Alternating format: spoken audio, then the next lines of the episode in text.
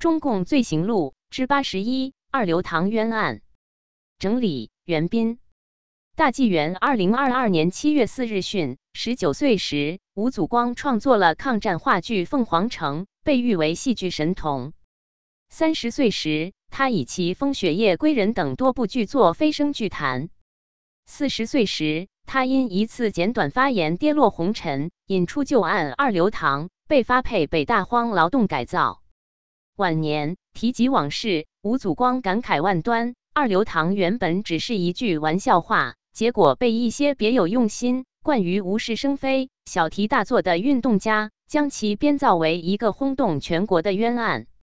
从昏天黑地的反右开始，到贻笑万邦的十年文革，闹得鸡飞狗跳、尽人皆知，以为会爆出个什么特大新闻，到最后不知浪费了多少时间、多少人力财力，四处内查外调，最终却证明只是一场闹剧，真是可悲可笑。事情的由来还要从几十年前说起。抗战时期，国民政府在重庆搭建简易房，供来自沦陷区的文化人居住。当年，唐宇也在重庆自费造屋，招待流落于此的朋友。文化人夏衍住进简易房后，经过了一番改造装饰，将房屋布置得十分雅致温馨，并赋予壁炉的名称。住在旁边的吴祖光、盛家伦等人受其感染，也纷纷效仿，将壁炉连成了一排雅致的别墅样房屋，吸引了众多文艺界人士的目光，相约前来拜访做客。客人中以相距不远中央剧社、中华剧艺社的青年作家和演员居多，常常高朋满座。大家在这里探讨文学，关注时事，也举办舞会。成为当时重庆一个著名的文化沙龙。此间，周恩来领导的第十八集团军在重庆曾加言有个常设机构，与文艺界保持着紧密联系，主要是通过下演传达延安信息，馈赠从延安带来的毛衣料、小米和红枣。有一次，从延安来了一个小型的秧歌剧组，演出的节目是兄妹开荒，两个演员是欧阳山尊和李丽莲。这种表演形式大家从未见过，感觉十分新鲜。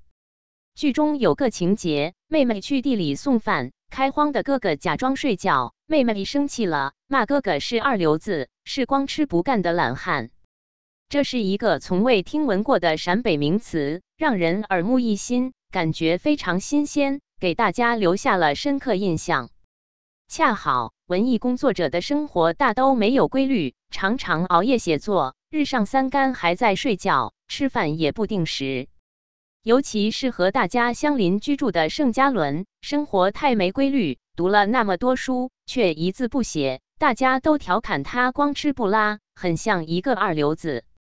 盛嘉伦才华横溢，口才极好，岂能吃亏？于是反驳说：“大家都彼此彼此，你们看夏衍做过几次饭？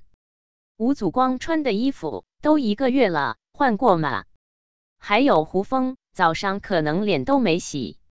大家谁也别笑谁，都是二流子。有一天，郭沫若和徐冰到壁炉来，听见大家在互称二流子，吵个不停。郭沫若便说：“我给你们取个堂名吧，就叫二流堂，好不好？”大家欣然赞同。徐冰就叫人拿纸笔来，请郭沫若当场题字作匾。结果找了半天，无笔无墨。更无大张宣纸，只好作罢。但二流堂这个名字却从此叫开了。一九四九年，中共建政，吴祖光离港北上，来到北京，开始了自己的新生活。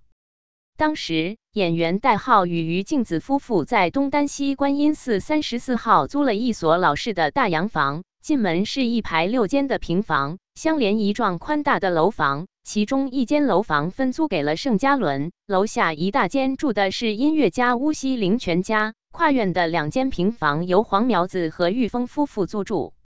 吴祖光和辛凤霞结婚后，租住了进门一排六间的平房。一群老朋友又在这里聚头了，还是当年的壁炉旧人。消息传开，都说二流堂在北京又重新开张了。当年吴祖光与平剧皇后辛凤霞的婚姻在北京可谓名动一时。非但婚姻，这吴祖光在二流堂也是个著名人物，经常有艺术青年慕名上门拜访求教。杜高、田庄、陶冶就经常聚集在他周围。这批人被称作二流堂的小家族。一九五三年开展肃反运动，有人发现这个地方很奇怪，许多艺术家在这里进进出出。老的有齐白石、梅兰芳，年轻的有杜高、田庄，这些人，艺术界的、音乐界的，聚于一堂，到底在干什么？有一天，吴祖光突然接到北京电影制片厂厂长田芳的电话，要他去谈一谈二流堂的问题。吴祖光觉得有点不解，二流堂就是个玩笑，有什么问题需要谈的？吴祖光不知道的是，前不久文艺界开会。周恩来在会上问：“今天到会的有哪些是住过二流堂的人呢？”下来后，中宣部就委托田芳打听一下。吴祖光听说是这件事，也没多想，就把当年二流堂得名的来历说了一下，并把在重庆时住过二流堂的胡风、夏衍、盛家伦等人的名字向田芳做了汇报。事情过了，吴祖光也就忘了。没想到，一九五五年，胡风因三十万言书被打成反革命集团，胡风本人被捕。随即，二流堂小家族的成员被定性为胡风反革命集团的成员。没过多久，文化部就下发了关于二流堂组织活动情况的报告，认为二流堂参与了胡风反党集团，是胡风集团的外围组织。一九五七年五月，吴祖光受邀参加提意见座谈会。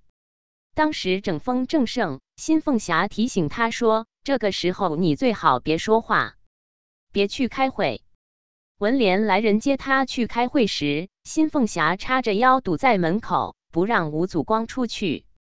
汽车在大门外按喇叭，接他的人在一旁催促，一向温顺的妻子却坚持不肯放行。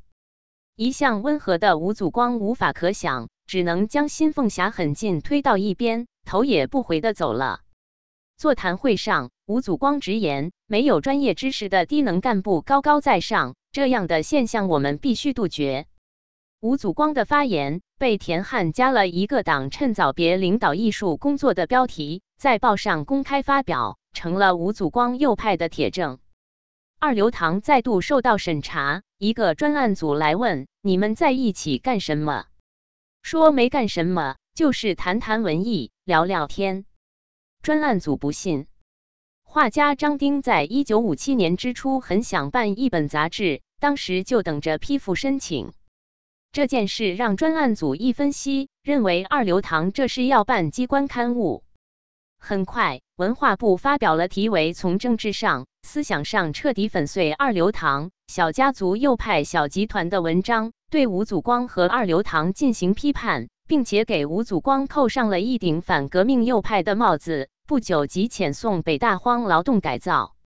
一九六六年，文革降临，最初风暴并没有波及到吴祖光头上。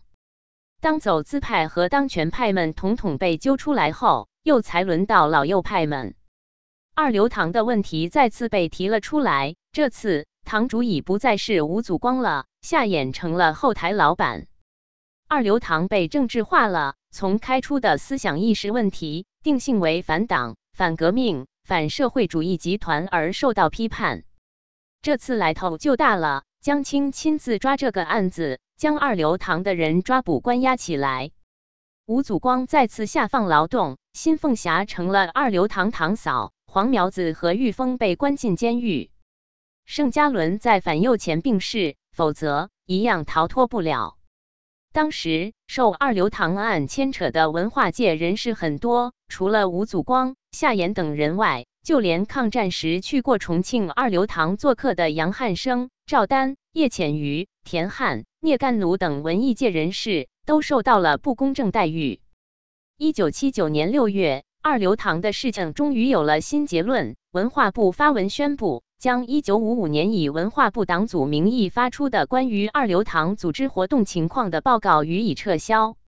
凡受到与二流堂、小家族等问题牵连的人，都要按照政策实事求是的予以纠正。